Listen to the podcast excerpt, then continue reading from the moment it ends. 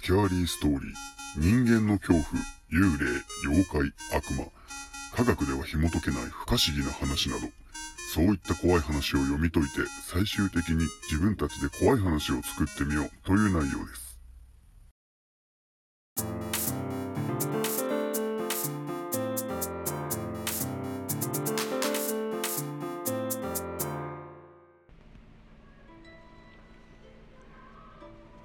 深夜テレビで。夜中私は一人でテレビを見ながらいつの間にかうとうととしていました。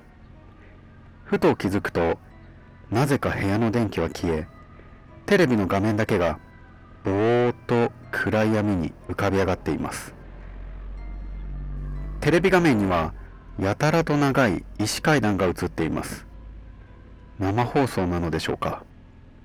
そこも暗闇に覆われています。そしてまるで私が見るのを待っていたかのように画面は階段の上へと移動し始めました。画面には全く登場人物がいません。ナレーションもありません。静かな暗闇の中カメラマンをはじめスタッフらしき人たちの足音だけがコツコツと響いています。やがて石段を登りきり鳥居をくぐり境内の森の中へとカメラは進んでいきます。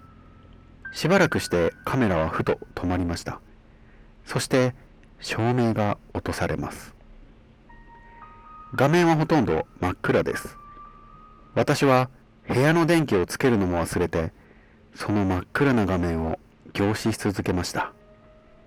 かなり長い沈黙の後さっと白い影と明かりが画面上を横切りました。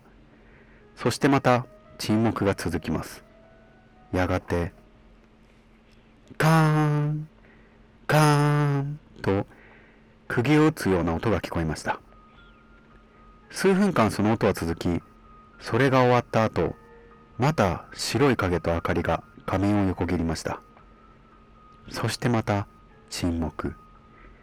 やっと少しだけ照明がつきカメラは先ほど音がした方へと近づいていきます。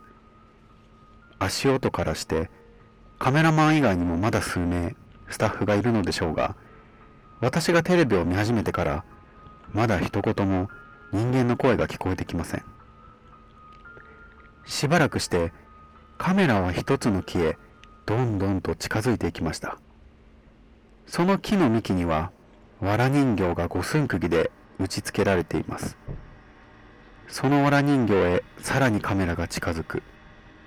そして見なければよかったと後悔しました。そのわら人形には私の名前が書かれていて私の顔写真が貼られてあったのです。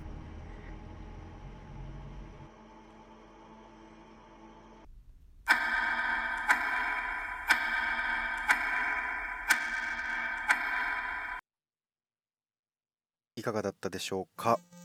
今回の話深夜テレビで。これと似たような有名な都市伝説で夜中といえば砂嵐がテレビに映る。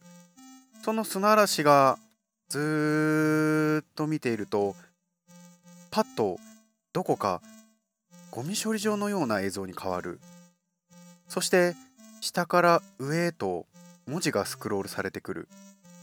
その文字は明らかに人の名前でどんどんどんどん名前が上へとスクロールされて消えていく。そして数十人名前ができたところで最後に明日亡くなるのはこの人たちです。その中に自分の名前も入っている。そんな感じの有名な都市伝説が昔あったと思います。なんかこういう明らかに起こりそうにない幻覚なのか夢だったのか勘違いだったのか。でもこういう話聞いてしまうともしかすると脳が何かおかしな反応を起こして自分も同じような体験をしてしまうかもしれません。皆様お気をつけください、まあ、絶対には起こらないですよねこんなこと。テレビの電波ジャック電波ジャックであるましでも最近 Hulu で見た海外のホラードラマミステリードラマで主人公たちが小さい頃に見た人形劇キャンドルコーブという人形劇その人形劇が放送されている間に子供たちがどんどんどんどん殺されていく。そしてその連続殺人事件は止まるんだけれども数十年経って主人公がその町へと戻ってきたことによりまた始まる。いいですね。怖い話のテーマとしては謎のテレビ番組。ぜひ参考にしたいと思います。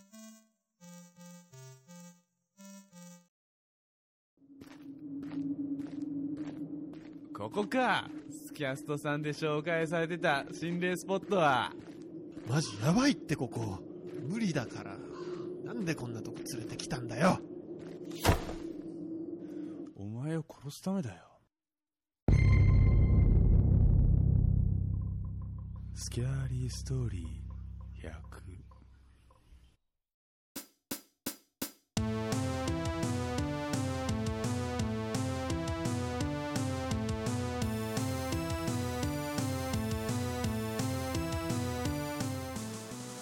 はい今回の話深夜テレビで。